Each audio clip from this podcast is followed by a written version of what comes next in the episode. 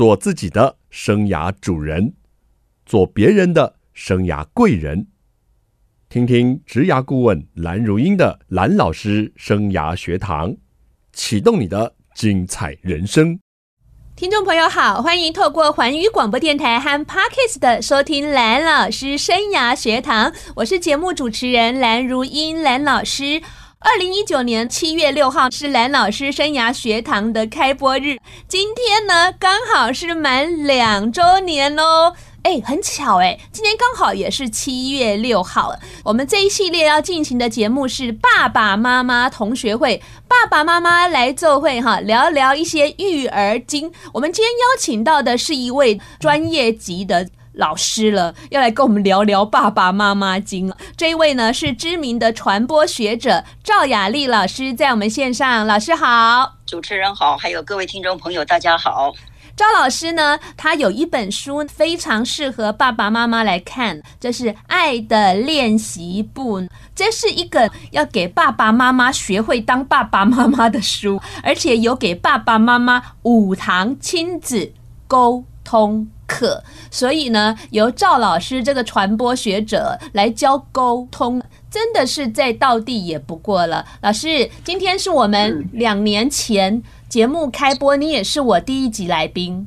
哦，这么巧，好多的巧合哈，好多的巧合。两年后的同一天，我又跟我的老师呢同台，真的是好。哇，这个太厉害了，这个刻意安排的还是更好？老天爷安排的，因为呢，本来老师这个时间应该是去大陆讲座了，对，对不对，所以真的是老 天爷就觉得说，老师时间到了，该来跟我们听众朋友见见面了。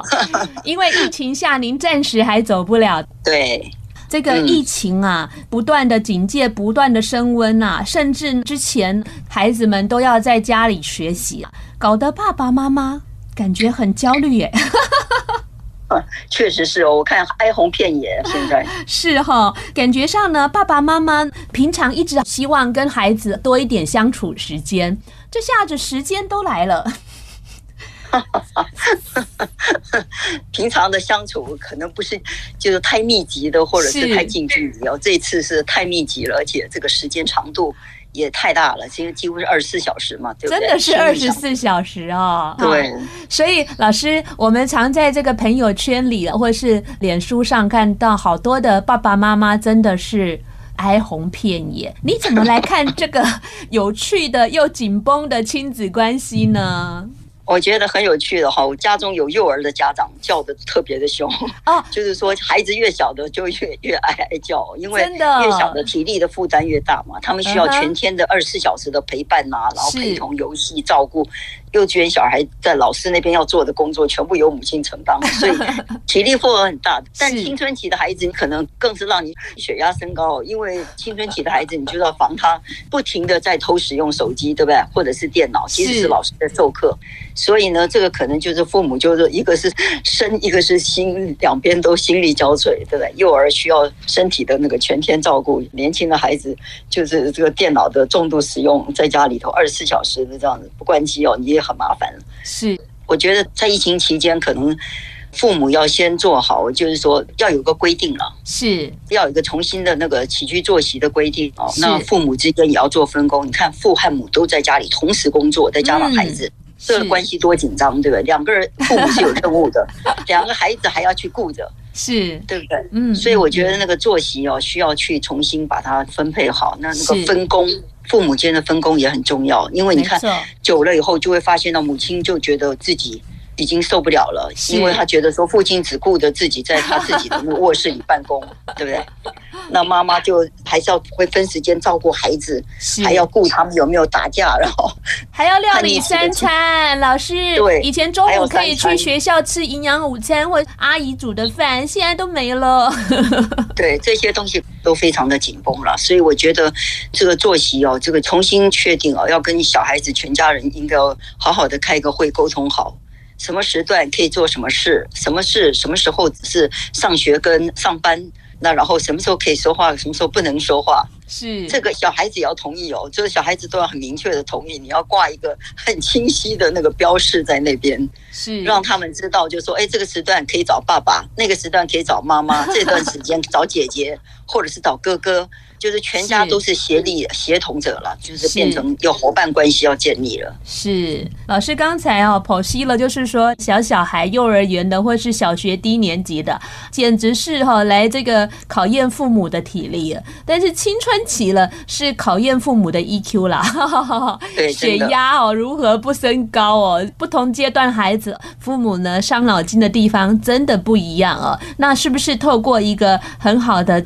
规则的制定啊是非常的重要，而且老师还蛮在意孩子，就小孩要同意。各位爸爸妈妈，你有没有听好的关键字？绝对不是你单方面。对，小孩子要同意，而且小孩子要参与哦。小孩子可以一起来设计，设计哈，小孩子来设计，设计很多，然后跟父母一起来设计。那父母可以去动脑筋去想想，哎，我用什么奖励来让他们能够遵守规定？比如说，哎，你今天几点到几点，你很安静都没有吵闹的话，哎，那你今天晚上。可以点外卖，或者是你今天晚上可以点妈妈要做什么菜，对不对？那然后你如果今天给妈妈两个小时什么时间做什么事情的话，是哦，那你晚上你可以跟好朋友通个视讯电话，或者是说你可以去抽个签，对不对？做一个签盒，就是说里面摆很多的小东西，就是说里面可以，比如说抽明天可以吃一支冰棒，然后今天晚上你可以吃牛肉干。或者是说，你可以去有什么样的特权，比如洗澡完以后，你可以用半个小时的电脑，对不对？或者是划手机。就是说，我的意思就是说，叫他们严格执行，最好是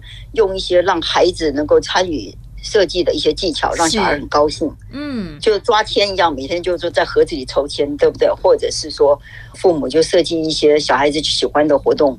然后就是说，我们一起来做一些什么游戏时间，做一些拼图，可能就会让小孩子有个任务。你说拼完了，这几点的时候可以找奖励。是，对不对？做这些东西可能都是可以去设计的。嗯，老师好有创意哦！我们要做一些有趣的奖励，或者是说愿望盒，对不对？哈 哈，对对对，摸到什么签呢？很棒了！而且老师哦，毕竟是女性，刚刚好体贴哦。同样，如果两个这个 work from home，就是在家里工作，父母啊，老师他也特别体贴，说：哎，怎么爸爸就自己关着好好的去做他的工作了？哎，妈妈 既要工作还要 take care 这。这些事情啊，老师真的能同理这个职业妇女的一个辛劳啊。当然呢，我们也是希望透过这个节目呢，为所有的家长们呢，好好的加油打气一下啦。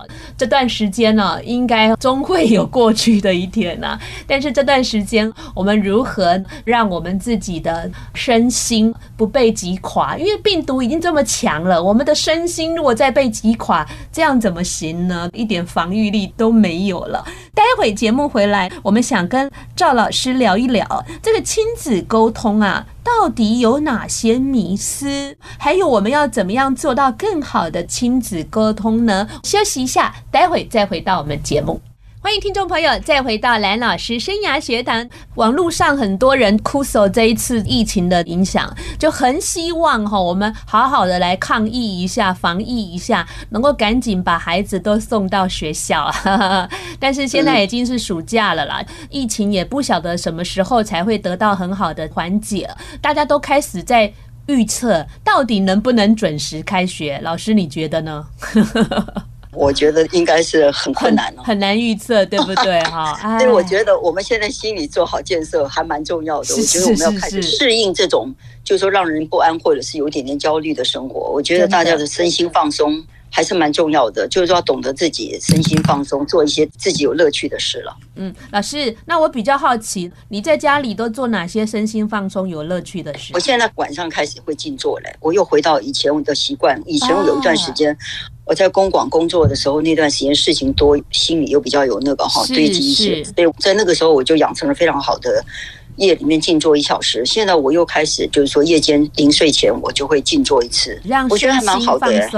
对，还有呼吸，对不对？就是我上过呼吸课嘛，所以呼吸静坐，让自己有时候放空哦。然后我夜里其实还是会在社区这个附近没有人的那个小巷弄里面，还是会健走啊，这样很好，这样很好。我觉得这个有的时候对我们的身体哦，身体一松了以后，心自然就比较安静了。嗯哼，要不然，而且我觉得在家里是不是每个人都应该恢复做一些自己平常不能做的事儿，对不对？像我从来不追剧，我最近有时候偶尔会看个一两个剧。真的吗？对啊，我很少有时间可以追剧，但这些时间反而觉得说，哎，听听音乐，在家里头写写东西，看一下的剧哦，觉得。也还蛮自在的了。有一些事情我们很难预测啦，也很难去掌握。但是我们如何在当下让自己焦虑感降低？毕竟这个日子可能不是短期间的。我们如何让身心能够有一些乐趣啦，有一些放松呢？刚刚赵老师提供他的静坐、呼吸，还有会在社区里健走，这都挺好的方法。老师，我们现在聊聊哦，亲子，您是这个沟通上面的专家，亲子沟通。呢，有哪些的迷思是我们爸爸妈妈要注意的呢？其实我觉得讲到亲子沟通的迷失真是太多了哈。但是我觉得，其实不管做一个人还是做父母，所有关系的迷失哈和困扰，都是在于人家讲说，如果关系发生问题，不管是什么关系，先要去检讨的还是自己。就是说，其实关系的困扰都是来自于你不了解你自己，是或者是其实你不够了解你自己。那所以就是说，我们常常都会在别人面前诉苦，说我的孩子啊怎么样怎么样，有什么问题啊什么问题。可是我想，就是说问题的孩子背后哦，更多的时候可能是有一个藏着问题的父母了。嗯哼。那但是因为我们通常第一时间亲子沟通出问题，我们都会说，你看说都不听，然后你看讲都没有用，你看这种孩子哈，让人多担忧哦。就是说把问题都推向孩子，我觉得这种可能就是说是父母的亲子沟通中最大的一种迷失了。但是。如意，你知道很有趣。我每年以前在大船教书的时候，我每年都会在大四的班级做一个家庭沟通的意见调查。是，结果我问哦，你们觉得跟父母沟通很顺畅的，请举手。全班七十个同学，通常觉得很顺畅的，大概五到六个。七十个哦，五到六个觉得沟通没有问题。是，那我就会问说，为什么不能够好好的沟通呢？嗯，然后他们同学就会马上回答说，没有办法说啊，没有办法听啊，然后就是说。我们都放弃了，嗯哼。那所以我觉得小孩子其实他们的真正的问题是来自于他们觉得父母常常都自以为很懂他们，然后自以为自己都没有问题，所以问题都是投射在孩子身上。那你想想看，我们有问题就会把问题框架投射在孩子身上嘛？所以通常有问题的父母会认为那问题是孩子造成的，就好像我们说这个人很难沟通，那其实难沟通的是因为你无法跟别人沟通。嗯哼，对不对？我们说这房子很热，热的是你自己，不是别人。别人会说：“哎，不会啊，我觉得很凉快啊。”嗯哼，就是说，孩子其实是一面镜子，嗯哼，就好像他会投射出我们的样子跟我们的问题。所以，当你焦虑的时候，你对孩子的整个的控制手法跟你的那种强加意志在他们身上的做法就会非常的强烈。是，所以问题小孩的背后，我发现到小孩子出了问题的时候，其实父母可以回来。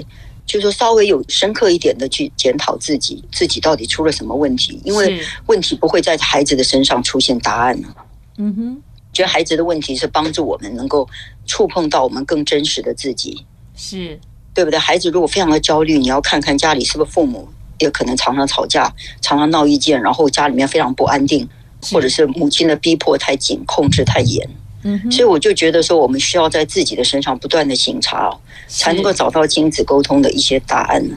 好，老师刚刚说，任何一段关系啊，不完全是亲子，只是我们刚好今天聊的是爸爸妈妈同学会这个主题，所以就是说，任何一段关系，如果它发生了问题，老师会建议我们要先静下心来，先来检讨一下自己，先在自己的身上看看是不是有一些的问题是在我们身上所形成，而孩子呢，他只是一个镜子哦，反射出来这样的问题的一个呈现的样貌哦，所以就是觉醒父母也蛮重要的哈，父母自己哈自我的这个觉醒就是觉察哦，是蛮重要的一件事情。那如果说家里的孩子这个问题呢，他可能是爸爸，或是很是妈妈，或者是说这个手足上的问题呢，还有没有一些我们在观念上必须要先澄清的呢？我们看看，其实就是说，小孩子的沟通模式哦，在他的成长过程里，他的沟通模式，如果你仔细的去观察，他的沟通模式几乎都跟父母互动的模式，比如说夫妻之间的互动模式，小孩子全部都会去拷贝。所以就是说，父母暴力、父母的口骂、父父母的恐吓跟情绪的勒索，就会变成亲子互动里面他们所习惯或他们学习到的一种模式啊。嗯哼。所以我觉得这个地方，父母一般很清楚的，应该是说，你如果要清楚你自己的行为模式，你在骂孩子的过程中，在看到孩子的一些行为当中，已经反射出来你自己本身的一种互动跟行为模式。所以我通过很多的案例哦，他们会讲，就是说他们自己。到年长了之后，才会发现到自己成了家，或自己当了父母，或者是跟另外一半相处的时候，发现到自己的身上怎么出现了这么多，就是说在这个原生家庭里面承袭到的一些习惯模式。是，我觉得孩子出问题的第一时间，真的是要回来自己去检讨一下子。你到底你看到的孩子是什么样？你就说什么样的父母就会养出什么样的孩子，嗯、是对不对？如果你非常开心，你非常自信，你非常的平静，家里非常和谐，你的孩子没有理由暴躁，没有理由那么不安，然后没有理由那么样子的焦虑。嗯哼。那所以就是说，我觉得这都跟父母的一些平常哦，就是说跟亲子互动的时候，你管教的模式，你教养的模式，你跟他互动的模式，其实都会让孩子全部的拷贝。然后成为变成他们唯一参考的一种架构。那老师也很多的这个家庭哦，遇到当然了，有些人现在生的比较少，就一个小孩。那很多的家庭就是有两个或两个以上的小孩。如果两个小孩他们的这个沟通方式或行为模式截然不同呢？我觉得哈，截然不同，他确实会截然不同。我常常讲教育老大的经验很难去他比较教育老二，是为什么？因为老大老二他两个都是个体，他们两个出生的情境、环境，还有受到的照顾、关爱跟期待，其实都不一样。里面有一个变相变动了，结果都不一样。所以我就说，亲子问题我们很难去寻求标准答案。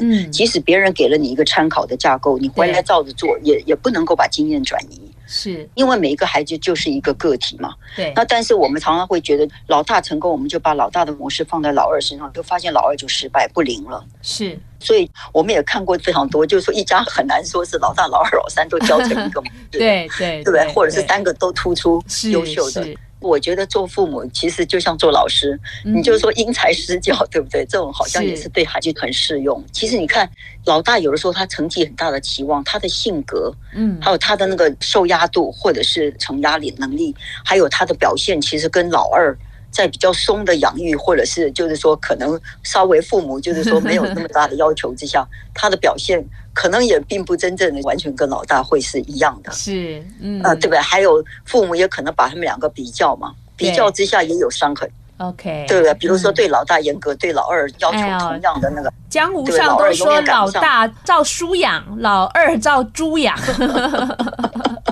但是照哪个养会养出来更好啊？这个都没有办法定论嘛。是是，而且父母会把老大老二比较，你知道吗？那比较之下，老二永远赶不上老大，可能他也就慢慢的放弃了，或者是他慢慢的就懈怠了。是，所以这个还是有太多太多的一些变动的，中间还是有太多变动的变相。嗯，是。确实的，我家的老大真的是照书养哦，而且我记得我那时候还打电话请教赵老师说：“嘿，怎么教养小孩啊？”老师说：“让他多读书就对了。”所以真的是照书养啊哈。但是老二真的就没养了哈，因为爸爸的一个决定，把他送到台南去给祖父母养。哎呀，这就是不同的教养环境了 哈。哦，那就完全不一样。对，所以我只能这样推想啦，就是说孩子的教养的。前期哦，我个人觉得挺重要的。对，小孩子你不要看他只有零岁啊，两个月、三个月。我记得我就跟我婆婆说：“妈妈，你有空要多跟小孩讲话。”我婆婆就说：“啊，听阿伯会跟你共享。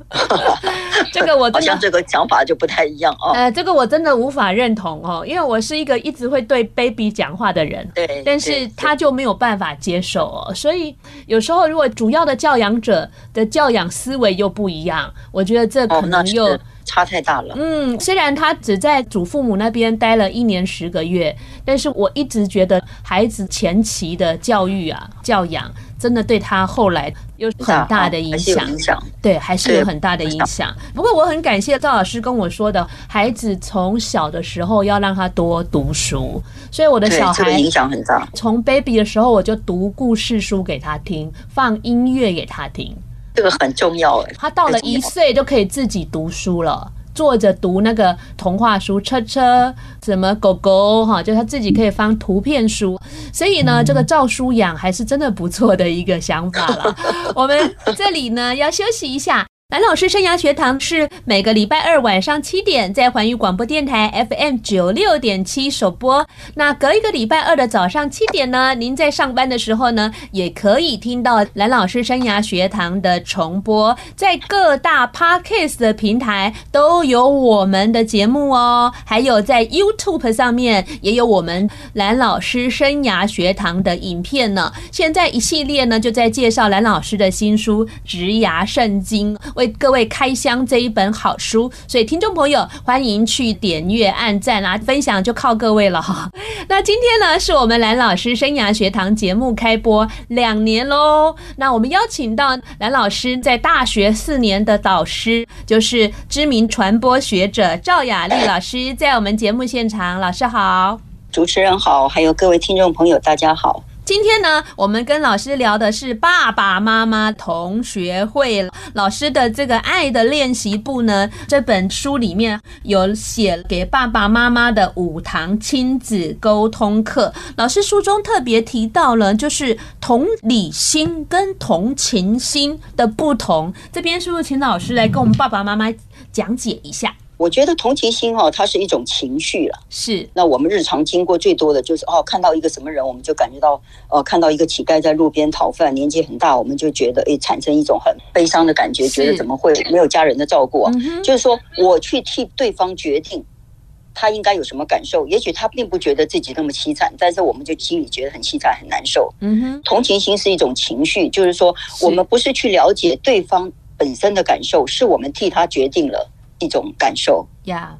同情心的考虑是，如果我是他，我遇到这个事情，我会有什么感受？我去揣摩，就是说，假如我是他，我是有什么感受.或者是我在不在意这种感受？这个叫做同情心。这个其实我们一般非常的多，但是同理心其实是一种开放的态度，也就是说，你去倾听跟了解对方本身自己感受到的感受。嗯哼，你不要替他决定他应该有什么感受。是，比如他跟你说：“妈妈，我最近的学校受到同学的排挤。”嗯，那你是不是就会忽然觉得，就是说同学为什么要排挤你？然后他们有什么权利排挤你？然后什么？你应该对什么什么？你就给他建议，给他些什么？是，就是说你不要去替他决定他应该有什么感受。你要忘掉你自己。你听他的时候，用他的角度，那你问他说：“那你的感觉如何呢？”对，嗯哼，对不对？就是说你进入到对方的想法和感觉中去了解。就是说他有什么感受，而不是说你当下把你自己的一种感觉，或者是你觉得对方应该怎么做的一种感觉，就马上把它宣泄出来。那个是同情，OK，对吧？同情就是说你伤心，我比你更伤心，嗯，然后你开心，我比你更疯狂，是。那但是如果说是同理心的话，其实就是说我去倾听跟了解你真正的感受，而不替你决定你应该在这一刻会有什么感受。嗯哼。所以老师有特别强调，倾听的时候要以同理心给予回应，而不是用同情心。对，而且老师说，有同理心的父母呢，他不会强迫孩子沟通。没有错，而且尤其是很多的时候，我觉得父母犯了很多的问题，就是孩子不想沟通的时候，或者是孩子开始嗯嗯啊啊，然后讲一些有的没的，说好啊，可以不要，嗯，就这样，好，不想。都用两个字回答你的时候，其实你可以很清楚的探测到，孩子其实已经关上了沟通的意愿的大门了。是，你已经可以觉察到，你一定是出了什么问题了。当孩子用两个字来回应你。然后通常用很制式的那种回应来回应你的时候，其实就是说他对你跟你沟通已经失去了意愿了，嗯、那个就警觉性要很高了。对，像有一些小小孩啊，我有时候遇到一些朋友的小小孩，然后朋友就会说：“哎，跟阿姨打招呼，或是跟男老师问好。”然后小小孩就不讲，然后父母就会说他哦就很害羞啦，没礼貌。我说没有关系，还没熟，等一下他就会讲。有时候他当下去强迫孩子，或者是给小孩子贴一个标签。他有时候可能就是自我一直觉得啊，我就是害羞，我就是没礼貌，这有时候反而不是好事。对，因为我觉得小孩子在一段时间里面，他会有一些特殊的行为模式，比如跟陌生人接近的时候，他会觉得害羞，或觉得不安，或者是不习惯。那有的时候父母就会强迫他说：“你站过来，你什么态度？你跟阿姨问好。”对，这就如同小孩子有时候下一课回来，他也会有情绪啊。今天如果在学校什么不愉快，他可能立刻就进房门关上了。嗯哼，那你可能看了就很不高兴，然后你就敲他的门说：“迪迪，你什么事啊？你一张臭脸回家，你连招呼都不打。”然后什么什么，他可能心里已经快崩溃的难过。是，那然后你就一直拼命的敲他们，说你给我出来，然后就开始叫嚣，就说你给我出来，你给我讲清楚，你今天是什么样，你摆脸给我看呢、啊？那你想想看，大人也有情绪，小孩难道没有情绪吗？那在那一刻中，他不想沟通，他不想出来，他不想见人。老实说，你把他骂到一塌糊涂哦，就对孩子来说好像也是。没有尊重他的一种感受了，就是否定他的感受，然后不接受他的感受，然后不认同他有自己情绪的权利。我觉得这个都是对孩子的一种情绪伤害。是，老师有说有同情心的父母会选择情绪消除，那有同理心的父母会运用情绪的指导。是不是让他去体察他现在的情绪是？哎，弟弟，你现在是不是很不开心？你是不是？对对对，你是不是等一下再跟妈妈讲？还是说没有错？嗯哼，没有错。情绪消除其实就是说，他有什么情绪，你告诉他说啊，这个不重要了，弟弟，这点小事算什么？是。你知道吗？就是说啊，人生将来还多的是那个。好像我们都常常这样讲，哎，糟糕了，对不对？那这个就是情绪消除，好像就是说你用扫把一挥，他的情绪就不是情绪了，对，就不在了。那其实这个一就是打击他的自尊嘛，就是说他也是一个独立的人，他不能有情绪的权利，好像你的一句话就可以把他的一切都扫掉、解除掉。嗯哼。但情绪引导的时候，你可以帮助他去觉察，说这是一种什么样的感受。好，那这种感受为什么会来？然后这个来的时候，我们可以怎么样的去面对？然后把这样的情绪去认识。通常我们认识情绪也是一种练习哦。我其实，在一些成人的课程里面问过一些成人，就是说，你可不可以描述一下你今天的情绪？很多的人都愣在那个地方，然后就说还可以啊。我说不，还可以不是一种情绪。是，他们就说哦，有点烦吧。我就说。烦就是一天的情绪，你一天都在烦吗？他们说也不是。我说那其中还穿插了什么情绪？他们就说真的是说不出来，因为很久没有真正的去醒察，或者是检视，或者是认识自己的感受，就感受变得很模糊，在生活中。搞不好这段疫情间，大家对自己的感受会比较清晰，起码你知道你什么时候被孩子激怒了，你知道你什么时候已经 overloaded 了，就是说太过负荷了哈。是，所以我觉得其实察觉感受，还有帮孩子去觉察。自己的感受，承认他们的感受，还有帮助他们认识这种感受，跟疏解这种感受，舒缓情绪，其实是父母很重要的一个责任。嗯，对啊，老师在书中就有写说，在沟通之前呢，得先解开亲子沟通的迷思哦，要知道同情心跟同理心的差别，而且在倾听前呢，要先学学正确的倾听态度。有时候呢，我们父母叫孩子不要划手机，但是孩子来找我们讲话的时候，我们又一直盯着手。手机看，没错，都舍不得把手机放下来，看着他眼睛，跟他好好听一下他说了什么。好，现在听众朋友，您先放下我们节目哈，我们要进一段广告了，您去听一听小孩有什么事要找你吗？我们休息一下，待会再请赵老师来告诉我们，到底要怎么样做好一个亲子沟通呢？待会马上回来。我们进行的是爸爸妈妈同学会，今天邀请到的是亲子书《爱的练习簿》的作者，也是知名的传播学者赵雅丽老师，在我们节目现场，老师刚带给我们一些亲子教养的醒思哦，还有亲子沟通的最重要就是先倾听哦，而且是带着同理心倾听哦。老师啊，您跟我们谈一下哦，怎么样做到这个良好的亲子沟通啊？我觉得良好的亲子沟通是从小建立的一种倾听的习惯哦。是，当然这个倾听好像大家觉得就是听嘛。对。其实我觉得听有一种叫做平等跟对等跟一种尊重的倾听嘛。哦。我就觉得说，你要父母要能够去除自己的一种权威或者是一种唯一权力意志的这种想法。嗯哼。然后你才能够好好的听。如果你始终认为说我我高高在上，你们是我的孩子，就是说我说你听。对不对？或者是说，你跟我怎么能对等？小孩子懂什么？如果你心中抱着这样的想法，觉得孩子本身就是比你低一等的，那你就是权威最懂的。那然后孩子哪有什么自由意志？当然是我替他决定他人生的道路，因为我爱他，为他好啊，对不对？那所以如果都是这种，我觉得就很难去养成很好的习惯，很难得到孩子的信任跟孩子沟通的意愿呢。嗯，哦，所以我觉得无论是对待幼儿啊、儿童啊、青少年或者成年的子女，其实我觉得父母的一种很平等、对等、尊重的态度哦，还有懂得支持跟同理心的倾听哦，还是非常的重要。哎，我觉得只要孩子一旦感觉到自己被理解、自己被接受。然后自己被关心哈，然后被尊重，我觉得那孩子很难出太大的错。嗯哼，这种孩子很难在外面犯错了。我的意思就是说，是因为他其实在家里得到了所有情感上的一些，就是说适当的一些一些尊重哦，跟认同哦，跟一种对待。我觉得只要是被尊重长大的孩子哦，被平等跟和就是说很对等对待的孩子哦，觉得我觉得他们都会做得更好。为什么？因为父母的信任嘛。因为父母的信任跟父母的接受，对孩子无疑是世界上最重要的事了。但是如果孩子一旦感觉在家里得不到温暖，我常常都跟很多的父母鼓励，就是说我们在竞争的对象不是其他的父母，也不是任何的什么成功的人。其实我们竞争的就是在整个大社会这么大的一个污染的环境里啊，就是有这么多刺激和各式各样的诱因、诱惑的这种环境中，我们在跟他们竞争孩子回家的时候的温暖度。是，就是说，我们如果在家里头的诱因不够足以抵挡外界的诱惑，其实孩子就出去了。他一旦出去了，就很难再回来了。嗯，所以就是说，我们能不能够有一个更温暖、更肯定、更尊重，然后更和谐的家庭，让孩子每天在一天的这个学校的生活之后，渴望回家这件事，其实对孩子是一生一世很重要的一个元素。好，所以就是说，原生家庭在竞争的是整个大社会的一个诱惑。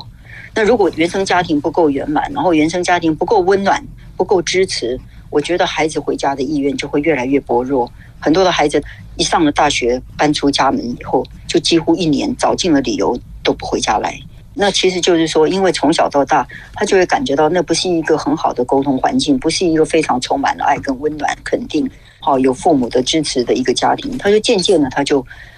跟你就脱离了，真的就脱离那种亲子的就一种亲亲密的关系了。嗯，老师讲到。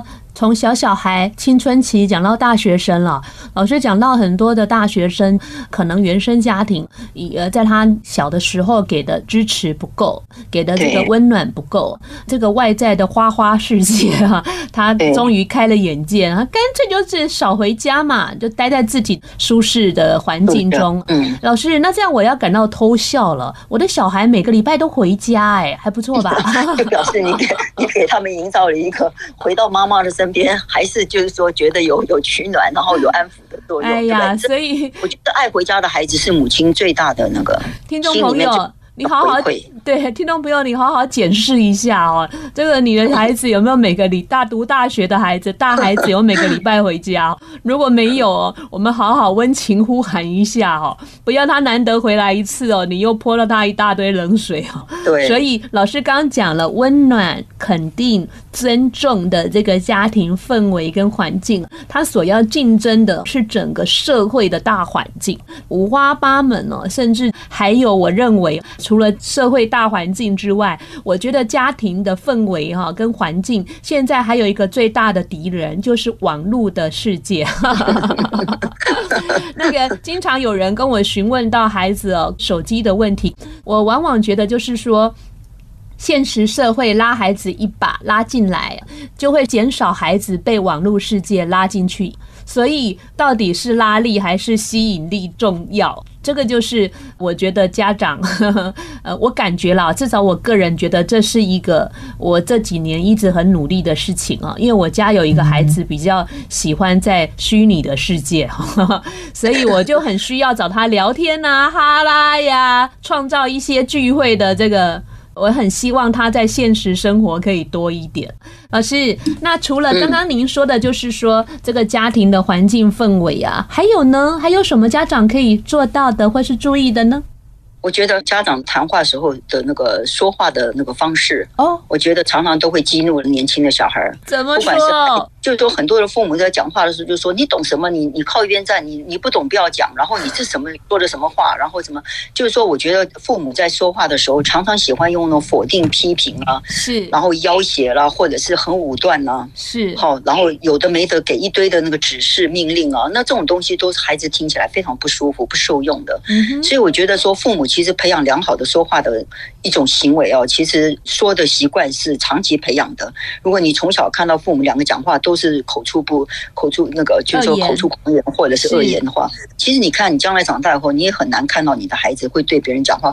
非常的和谐、礼貌，或者是温顺这样子哦，就是说，我们有的时候要注意一下子自己的，就是说说听的这种能力跟技巧的培养、啊嗯嗯嗯。是老师刚刚说的是听，那这部分老师说的是说，就是说父母本身呢，平常是怎么在跟孩子对话，甚至跟其他的家人对话，也都很重要。有时候你不要看说父亲跟母亲、爸爸妈妈之间的对话，老师说也都是一个孩子在观察、拷贝的一个重点，所以。我们如何说话能够就事论事哦，给予理解啊，而且很重要。老师也提到，就是说，呃，孩子的参与跟表达，好多要我们要继续练习的，怎么办？老师，我觉得生活就是这样子，就是说，当父母之后，你会发现到，人家说父母是所有修行中最难的一项修行，但是其实也是最圆满的一个修行。就是说，其实亲子关系是世间最难维持的一种关系。因为他太亲密了，是对不对？亲密到你以为你可以为所欲为，就是说，很多的父母把孩子当做自己的财产，说这是我的财产，我要怎么处理，我要怎么对待，好，我要怎么样的去珍藏，这都是我的事。但是这三种态度可能都未必竟然是正确的。是是，我觉得我当初接触老师这本书啊，有一句话非常的就是让我震撼了，一厢情愿的爱。只会让孩子更痛苦啊！如果听众朋友对这个爱的练习簿啊，跟五堂这亲子沟通课有兴趣呢，自己可以好好充实一下、充电一下啊。最后，我想请老师啊，是不是有什么话呢，给这个爸爸妈妈可以互相加油打气呢？呃，我觉得其实没有人是天生的好父母了。我觉得即使是到我们现在这样，孩子都已经成年人了，对。但是我还是觉得，我有的时候还是在边错边学，还甚至于回顾以前的那个自己的教养，然后觉得就是说，哪有天下有完美的父母？但是呢，做父母的其实没有一对父母有对儿女失望跟放弃的权利了。是，就是说你一旦对他失望或放弃的话，你可能就永远失去这个孩子了。所以我觉得就是说，一定要保持，无论如何再难过、再伤心，或者是再再挫败、挫折，你还是要站起来重新整顿，然后要有沟通的意愿。我们其实，在沟通学里头，老师说过，最难的就是沟通的意愿。只要你不放弃沟通的意愿，持续的练习哦，我觉得总有一天你可以成为更好的自己，成为更好的父母。所以，我觉得只要是亲子关系，你拥有一个希望，好，希望自己改善，你就是永远这样的努力。今天开始，明天开始，有一天开始，都永远不迟。也不会太晚。谢谢老师，在刚刚被老师刁了很多坏习惯以后，现在又给我们 正面的能量哦。那最后呢，我要用老师的这句话来做今天的节目的 ending 哦，就是老张老师曾经说过：信任与放手，让孩子活出自己的精彩。对，好，对，就是这样子。呃，今天的节目呢，是我们两周年的特别节目呢，也谢谢我的老师赵雅丽老师来跟听众朋友分享，谢谢赵老师，更谢谢听众朋友。我们下个礼拜蓝老师生涯学堂，我们空中再见喽，拜拜，拜拜。